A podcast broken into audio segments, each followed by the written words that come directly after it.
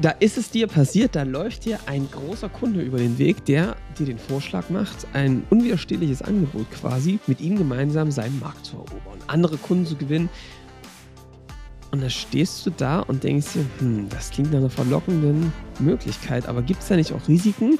Wie verhalte ich mich jetzt richtig? Darum geht es in dieser Folge. Viel Spaß damit.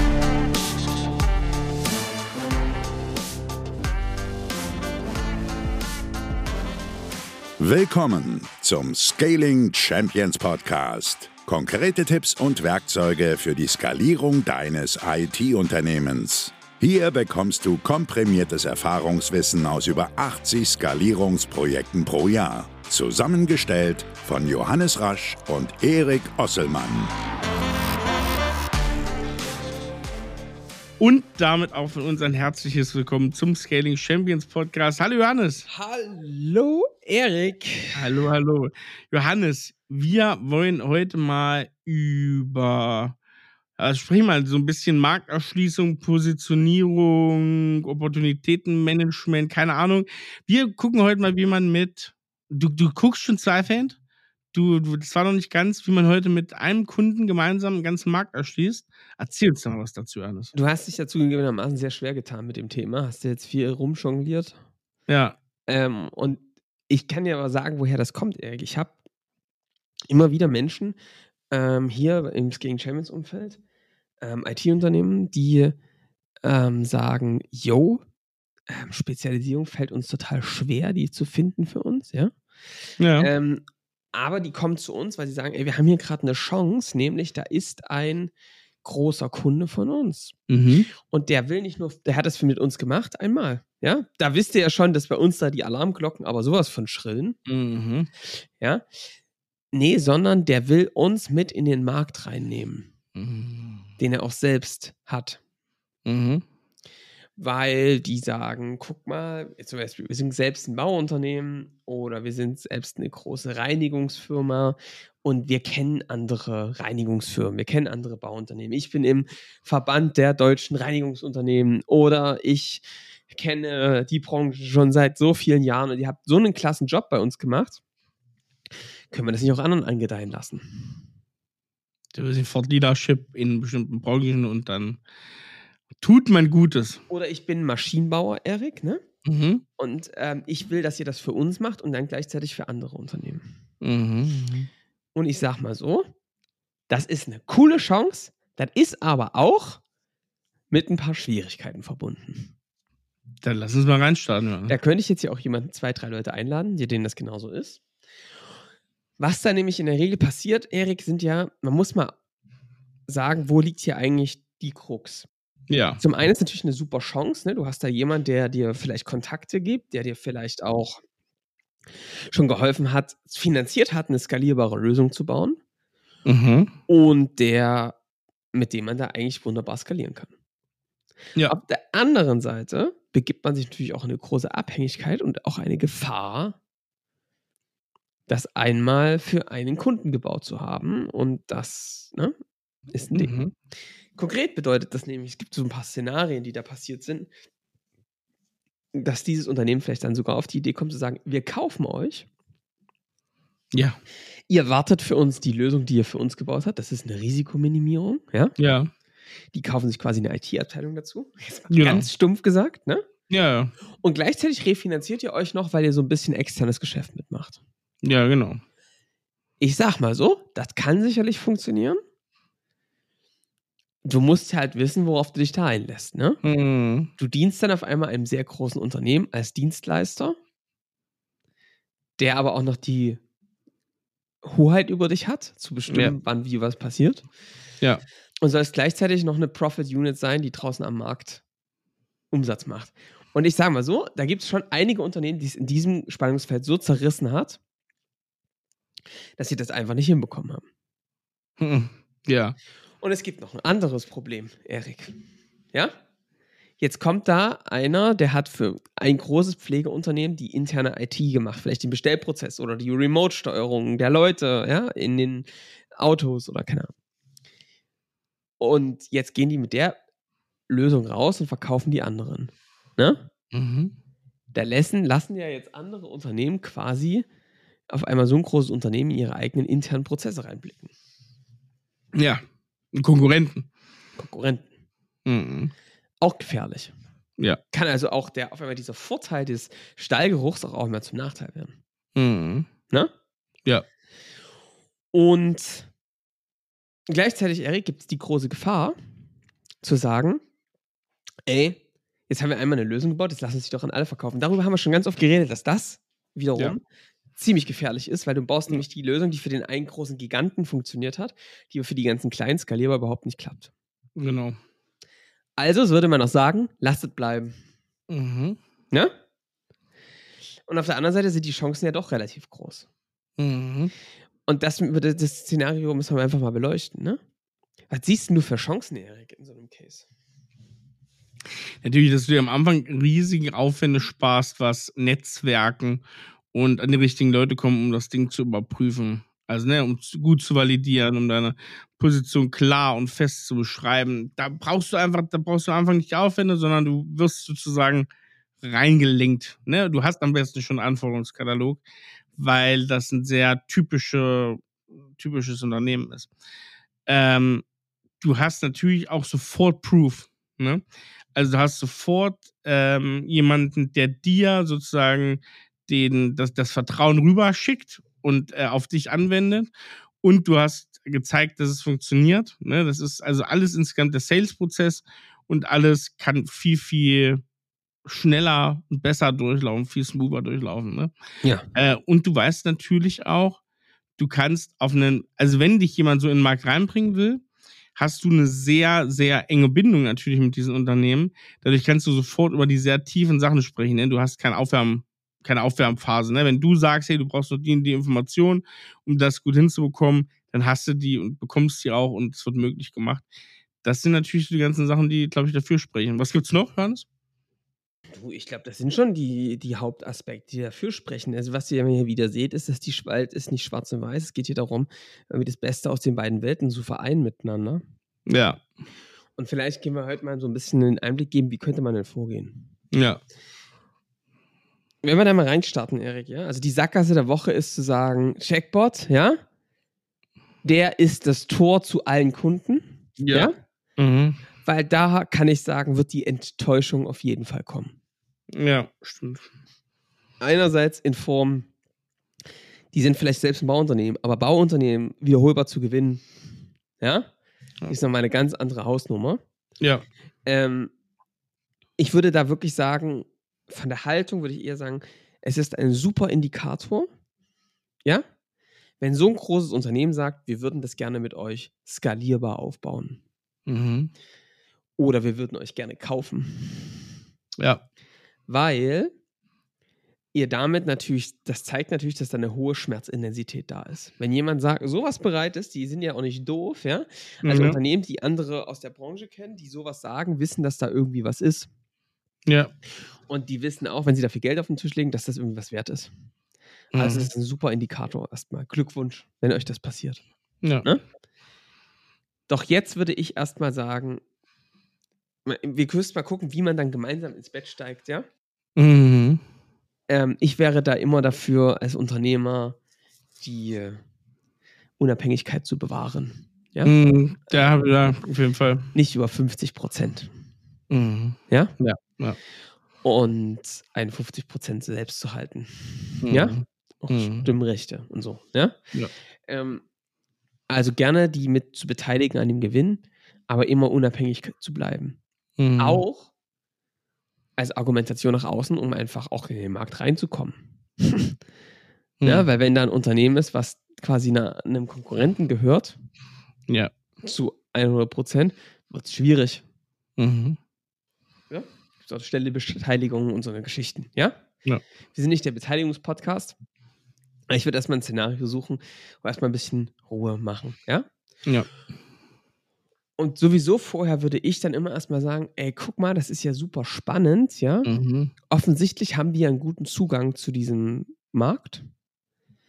Dann lass uns doch erstmal das rausfinden, wie groß dieser Markt wirklich ist und wie Mhm. gut der Zugang wirklich existi ist, der da existiert. Ne? Ja, genau. Und das ist echt das Ding, was ich machen würde, bevor ihr irgendwelche gemeinsame Produktentwicklung, irgendwelches Investment in einem Firmenmantel oder irgendwas Ja. passiert, ist, dass ihr anfangt gemeinsam zu validieren, ob es das sich wirklich lohnt. Das heißt, ja, ich würde da eine Expedition draus machen. Ja. Aber ich würde die eben so machen, dass sie erstmal so läuft, dass ihr ähm, mit den Leuten sprecht aus dieser Zielgruppe. Ja, dann sollen die euch doch im ersten Schritt erstmal die Türen aufmachen und mit den Leuten, Vertretern aus dieser Zielgruppe zusammenbringen. Mindestens zehn. Mhm. Ja? Ja. Dann haltet doch erstmal gemeinsam Vorträge, ne? Wieso hat es das Pflegeunternehmen XY geschafft, das und das hinzubekommen, ne? Meldet Genau. Leute an, berichtet ein bisschen, halt ein paar Vorträge und guckt mal, was ihr noch so an anderen Pflegeunternehmen da reinbekommt. Ja. Ja? Und das kann man auch alles machen, bevor da irgendwelche großen Verträge unterschrieben sind und hier die großen Produktentwicklungen losgetreten wurden. Genau. Ne? Und das gibt euch schon mal einen Indikator, eine Sicherheit. Wie gut ist denn wirklich der Marktzugang? Wie hoch ist denn der Bedarf, den ich jetzt bei dem einen Kunden gemerkt habe, auch wirklich bei den anderen? Und da muss man mal sagen, ich kenne es jetzt nicht aus der Kundensicht, aber so ein bisschen aus der, wie man mit Partnern Märkte erschließt, so ein bisschen nachvollziehen. Es ist gut, seine eigenen Spielregeln da aufzumachen und auch sehr strikt dran zu bleiben. Wird vom Gegenüber sehr honoriert und eigentlich respektiert auch, weil was ganz blöd ist in der Situation, wenn man das vor Augen hat, ne, und sagt, oh Mensch, ey, die können mir hunderte Kunden liefern, dann macht man auch zu schnell Zugeständnisse, ne? Also dann zu schnell zu sagen, hey, und wie würdest du das lösen, Ja. ne? Obwohl du die Spielregeln eigentlich besser kannst Ja. Und das Ding besser bauen kannst, zu viele Zugeständnisse demjenigen zu machen, ist, glaube ich, auch dann schwierig. Und da ist dein Ansatzpunkt zu sagen, erstmal abprüfen, ob da überhaupt so viel Potenzial da ist, schon mal sehr gut.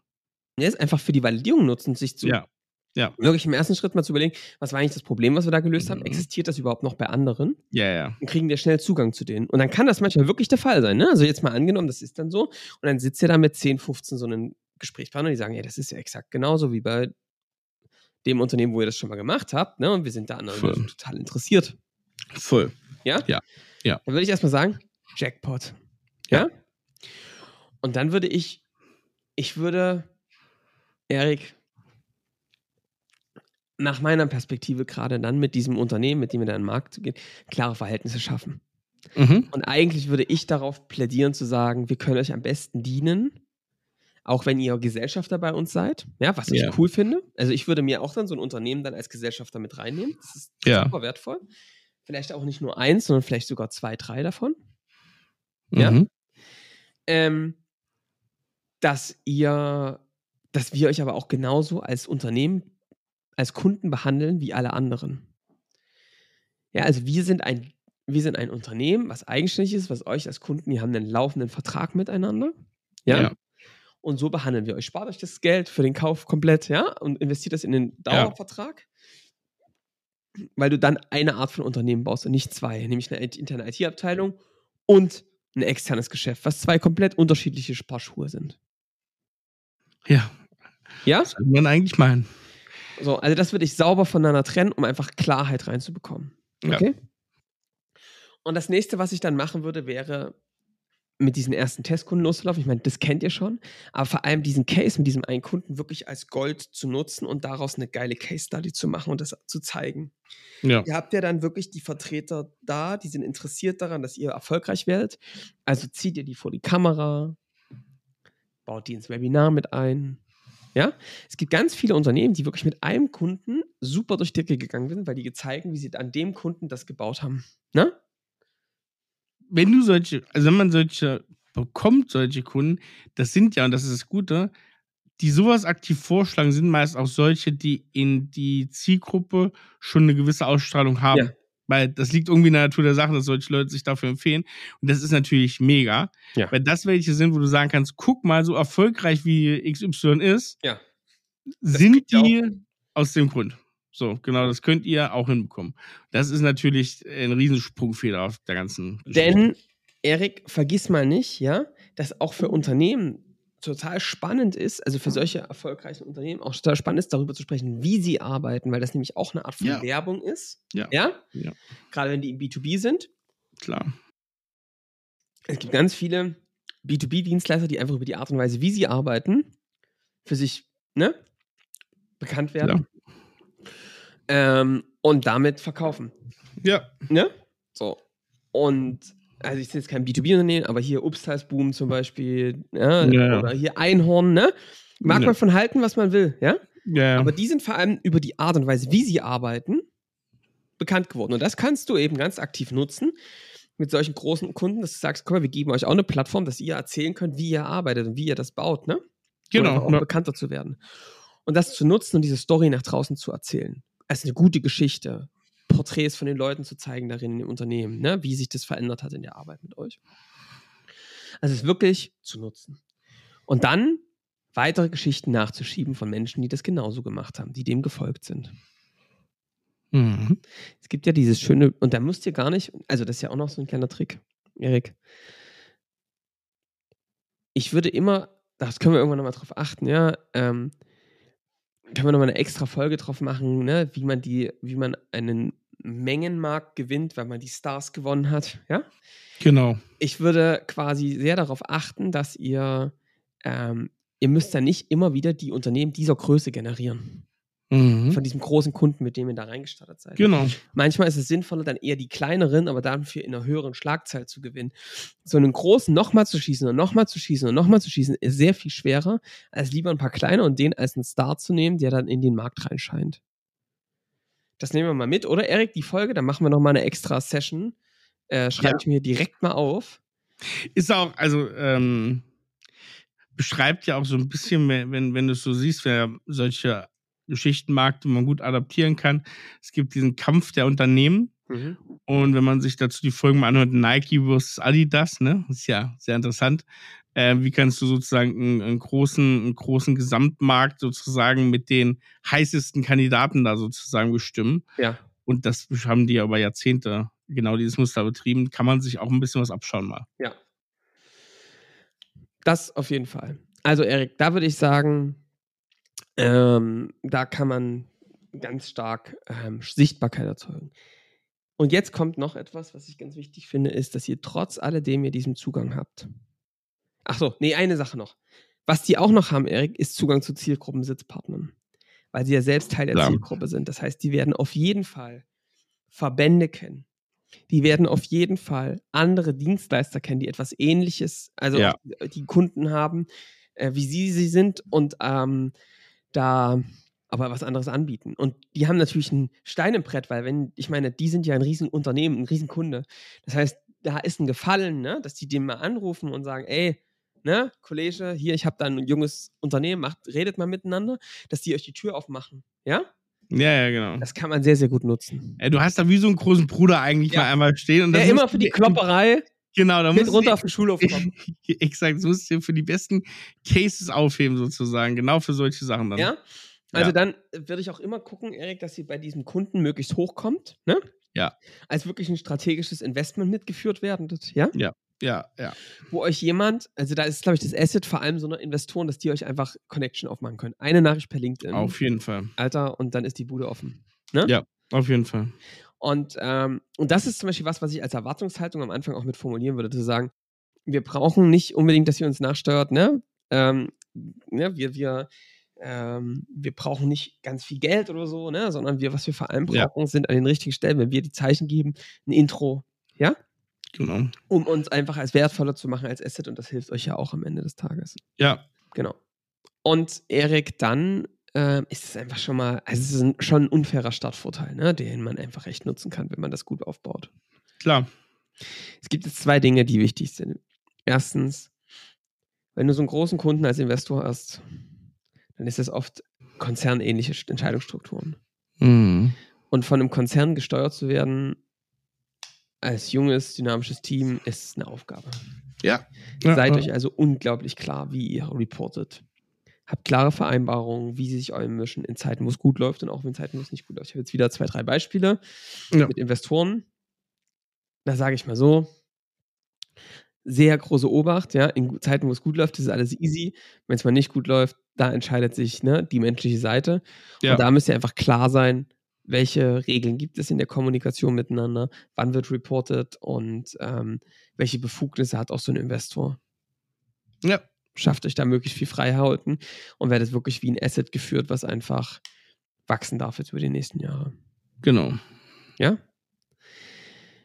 Ich würde immer darauf achten, möglichst schnell selbst profitabel zu sein, um aus Abhängigkeiten rauszukommen. Ja, wichtiger, wichtiger Grundsatz. Ja? Hm. ja. Weil, wenn du hohen Finanzbedarf hast, hast du immer eine hohe Abhängigkeit. Mhm.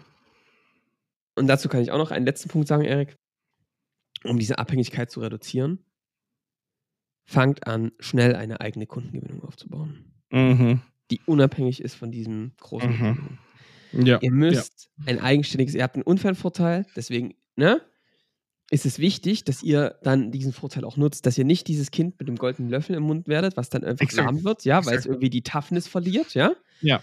Sondern ihr müsst gerade dann deswegen darauf achten, mega lean zu bleiben, das Geld an den richtigen Stellen zu investieren, schnell darauf zu drängen, eigenes Geschäft aufzubauen, mehr Kunden zu gewinnen, die anders sind als dieser große Kunde, um einfach ein eigenes Marktprofil zu schärfen, eine eigene Positionierung zu bauen, unabhängig heraus aus diesem, von diesem großen Unternehmen.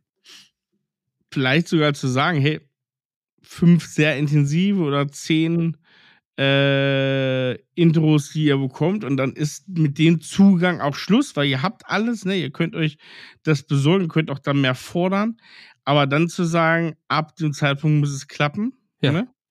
Ähm, das ist klar, das ist ein sehr guter, sehr guter Hinweis nochmal, Johannes. Ja? Ja, ja. Also das ist, wird, da würde ich unbedingt drauf achten. Weil Ja. sonst, sonst lebt ihr immer an diesem Tropf, der da Ja, ja. entstanden ist Ja, und ja. werdet dadurch äh, nie unabhängig. Ist so. Und das ist einfach äh, wirklich gefährlich. Ne?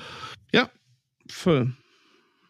So, also das würde ich sagen. Und ansonsten, Erik, wenn man jetzt auf die Lösung guckt, ähm, ich würde halt wirklich darauf achten, dass ihr, ähm, dann gelten eigentlich die gleichen Prinzipien wie mit großen Kunden, ne?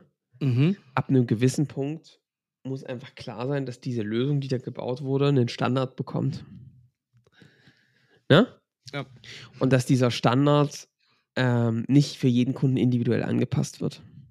Das, was ich auch am Anfang sagte, auch jetzt nicht da irgendwie tief mit reinreden lassen in die Produktentwicklung. Das könnt ihr, dafür seid ihr der Experte. Deswegen müsst ihr auch nicht wie eine, deswegen ist es so wichtig, nicht eine ei- interne IT-Abteilung dann zu sein für diesen Genau. Kunden, ja, sondern wirklich ein Standardprodukt zu bauen, was immer besser wird. Ja. Was natürlich nochmal, Erik, ich, ich habe noch einen kleinen Asset, ja? Ja. Was ihr auch machen könnt, ist natürlich einfach geil für die Ausbildung von euren Leuten. Ne? Mhm. Ihr könnt die einfach zum Praktikum quasi zu eurem großen Kunden schicken. Ja, ja. Ihr Stimmt. könnt quasi, ihr könnt die ganze Zeit Kundenbefragungen machen. Ihr könnt die zu den Leuten schicken, ihr könnt die mitlaufen lassen, ihr könnt, äh, ihr könnt äh, Leute vielleicht sogar aus dieser Firma mit rüberziehen, ne? Äh, die selbst Teil der Zielgruppe waren. Ähm, das ist schon einfach ein Asset, was unglaublich ist, dass du so tiefes Ja. Kundenwissen aufbauen kannst. Ja. Ja, also das würde Das ich dann ganz stark forcieren, alle eure Leute in diese Abläufe reinzuwerfen von den Kunden, die sie optimieren sollen. Mhm. Ja. Also wenn du jetzt eine Inventarisierungssoftware zum Beispiel baust, ja, mit den Leuten, die reden zu lassen, die heute inventarisieren. Ja. Ja. dass sie dort Praktikum machen, dort mitlaufen, sehen, was das für ein Schmerz ist, ne? ja. Oder wie Heiko Mund uns das mal erzählt hat mit seiner äh, Typhoon-Software, dann Leute aus dem Handwerk im Vertrieb sitzen hat, ne? Die dann genau das machen. Ja, ne? So ist es. genau. So ist es. Genau, also das würde ich sagen, ist zu beachten, wenn du so einen großen Kunden am Start hast. Eine Riesenchance, würde ich sagen. Ja. Wichtig ist natürlich, Erik, dass du dann guckst, wie lange lässt du dein Standardgeschäft weiterlaufen, ne? Bevor du in Meinst so ein Er- Abenteuer reinstartest mit vollem Fokus. Wenn, also da würde ich mindestens die Validierung und die ersten Verkäufe abwarten, Ja, ja, ja. bevor du da all in gehst. Boah, ey, aber wirklich, das müssen wir nochmal betonen, ne? So ein Soft-Opening zu machen, ne? Und wirklich, das, was du am Anfang sagtest, zu gucken, kann der, dieses Unternehmen mir da wirklich mal fünf gleiche Kunden oder ähm, Leads irgendwie hinsetzen, ähnliche Bedarfsfälle und sowas. Das ist wirklich so wichtig, ne? Weil da neigen wir ja auch total zu, so in Deutschland, dass man erstmal so fünf Jahre plant und dann hast du das Ding da stehen. Ja. Und das ist, glaube ich, wirklich nochmal, es ist so ein wichtiger Grundsatz. Boah, Ja. weil da kannst du auch einfach richtig gegen die Wand laufen. Ja. 100 Prozent. Haben auch schon viele gemacht. Also es gibt ja, ich will die ganze Zeit so, ich will die ganze Zeit Beispiele nennen, auch von größeren ähm, Firmen, die dann gedacht haben, Mensch, guck mal, wir haben doch einen großartigen Online-Shop gebaut, jetzt verkaufen wir mal unsere, jetzt verkaufen wir unsere Online-Shop-Plattform hier für andere Online-Shops und das liegt da wie ganz Blei. altes Brot von gestern. Ja. Ja, also da gibt es ganz, ganz viele Beispiele aber auch ganz tolle Beispiele. Ich will mal ein ganz äh, gutes Beispiel nennen, auch hier aus Hamburg. Den hatten wir in unserem alten Podcast. aber Vielleicht hat er mal wieder Lust vorbeizukommen. Äh, der Björn Fred oder Fed oder ich weiß gar nicht mehr, wie Ja. sie heißen. Ähm, die haben hier ein Unternehmen, die digitalisierte ähm, Versicherungsprodukte machen, also wo du sozusagen Abschluss und alles direkt äh, online machen kannst über Apps und so weiter und haben sich dann, wurden dann gekauft von einer, von einer bayerischen Versicherung, glaube ich, bayerische Versicherungsgruppe und haben das dann für die hauptsächlich gemacht, aber dann auch in dem Markt bei den mittelgroßen Versicherungen kleine Sachen, ne, Fahrradversicherung, Schlüsselversicherung, wo du alles so hinzubuchen kannst, ähm, gemacht und haben da echt äh, schön abgespeckte ähm, Versicherungsprodukte hingestellt, digitale. Geil. Das äh, sind ganz gute Beispiele, ja. Geil. Also von daher würde ich sagen, geht richtig was. Mhm. Würde ich unbedingt nutzen. Ja. Aber halt richtig machen. Aber halt richtig machen. Wie so oft. Yes. Macht's, aber macht's richtig. Gut. Erik. Johannes, hast du, hast du zufällig was aus der Feedback-Ecke? Äh, Feedback-Ecke habe ich gerade nichts. Haben Sie die letzte Woche schon vergessen? Diese Woche auch. Das ist uns nämlich in der Vorbereitung. Haben wir das jetzt zweimal schludrig gemacht. Das sollten wir, also soll man nächste Woche besser machen. Dann machen wir, wir, wir versprechen wieder. Wir versprechen hoch und heilig, nächste Woche ist Feedback wieder da. Ja. Wir suchen wieder was raus. Machen wir. Okay. Hast du sonst noch irgendwas, Johannes, hier zur Folge? Ich habe natürlich ein cooles, ähm, ein cooles Kochrezept wieder, Erik. Was hast du denn für ein Rezept. Johannes? Am Wochenende mit dem lieben Alex habe ich jetzt gekocht. Mhm, mhm.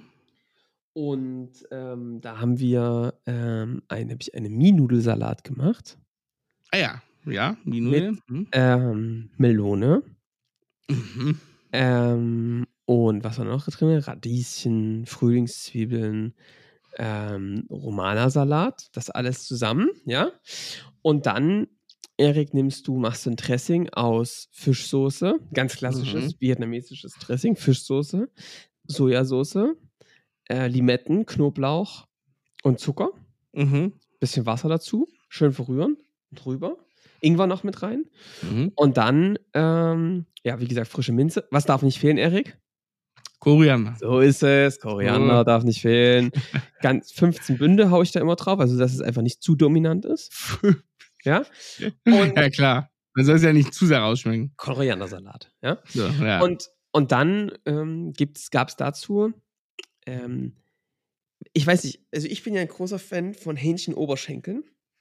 ja. Und zwar, Erik, mache ich die immer so, dass ich die au- auslöse. Das ist eine Aus- ja. Schweinearbeit. Das ist eine Ist so. richtige Schweinearbeit, ja, diese Ja, Hähnchen ja. Oberschenkel auszulösen. Gerade der Oberschenkel an sich Ja. ist die Horror, aber Ja. es lohnt sich. Die nehmt ihr, macht die ein bisschen kleiner und dann einfach so ein bisschen mit fünf Gewürzpulver, chinesischen, einreiben. Ein bisschen Salz, Pfeffer in Backpapier, schön flach machen. Und dann frittiert ihr die in Kokosöl. Hm. Und dann werden die richtig knusprig, richtig lecker. Und dann rausnehmen, wenn die knusprig sind. Und dann machst du eine leicht süß-sauer-Soße in die Pfanne, Sesam darüber. Und dann brätst du die dann nochmal, ziehst du die einmal nochmal kurz durch. Drüber, Limette drüber, Abfahrt. Das klingt sehr gut. Ja, also schönes, schönes Maishähnchen. Ja. Ähm, großartig. Klingt fast sommerlich heute, das Gericht. Da bin ich auch. Wir nähern Und uns dazu an. haben wir Van Odegrafen, Riesling, ich glaube 2019 getrunken. Dass, ähm, ja, äh, das, das ist gut, weil, also so, ne, sowieso asiatische Sachen, wo du viel so, so, so, ne, so Salz, so ein bisschen Schärfe auch drin hast, passt eigentlich so ein Moseriesling ja, ganz gut, gerade mit einer Restsüße, kannst du immer machen, auch Ja. perfekte Begleiter für sowas wie Sushi und so. Ähm, genau, ist, ist ganz cool. Ähm, ich hätte jetzt mal, habe jetzt passendes dazu, aber ich habe ja letztes Mal über Frankreich gesprochen. Ein äh, großes Ding, da mache ich einfach diese Woche nochmal Frankreich. Was mir sehr, sehr gut gefällt, ist ein Winzer aus dem, aus dem Elsass und das ist der Pierre Frick. Vielleicht hatte ich ihn auch schon mal, ich, ich weiß es gar nicht mehr. Der macht ganz tolle Rieslinge und was mir sehr in Erinnerung geblieben ist, ich habe den einmal auf einer so einer Naturweinmesse getroffen, da war sein Spätburgunder ähm, ganz, ganz großartig. Ja. Ähm, und den kann ich nur empfehlen. Ähm, macht ganz, ganz tolle Sachen. Sehr oldschool, sehr naturnahe Sachen und ähm, preislich auch voll okay. Ja. Ähm, ja, das wäre so mein Weintipp heute. Aber ich finde Otegrafen, äh, gerade die Ortsweine von denen oder hier Altenberg, ähm, super. Cool. Das ist ja die Monopollage. Genau. Cool, Johannes. Eric. Dann war es das. War, wir haben nächste Woche, nee, die haben diese Woche, jetzt gerade, während wir, während ihr das hier anhört, vielleicht gerade zum Start, haben wir gerade Joe Fix. Ja. Alle wieder zusammen in Dresden. Da werden wir euch nächste Woche vielleicht mal von berichten, Auf jeden Fall. wie es so war. Da sind wir jetzt morgen. Johannes, hast du, wo wir morgen essen sind, sozusagen in die Zukunft geblickt? Natürlich. Wo denn? Ja, Tapasbar. Ja, richtig. Das weißt du mal. Du bist ja, ja, ich höre dir immer aufmerksam zu. Ist ja Wahnsinn. Ja, genau. Wir sind da tapasbar. Ich freue mich schon sehr drauf. Ey. Schön. Johannes, ich würde sagen, wir hören uns dann nächste Woche wieder. Genau wie ihr uns nächste Woche dann wieder hört. Direkt am Donnerstag. Ähm, bewertet uns gerne, teilt diese Folge, wenn ihr sagt, Mensch, das ist ja interessant. Kollege, Kollegin XY, die wollte doch gerade mit Bauunternehmen ABC neues Produkt starten. Dann schnell noch diese Folge rüberschicken. Ja. Und ähm, bewertet uns gerne auf Spotify, auf iTunes und dann ja, hören wir uns wieder. Bis dahin, macht's gut. Ciao. Gerne. Ciao.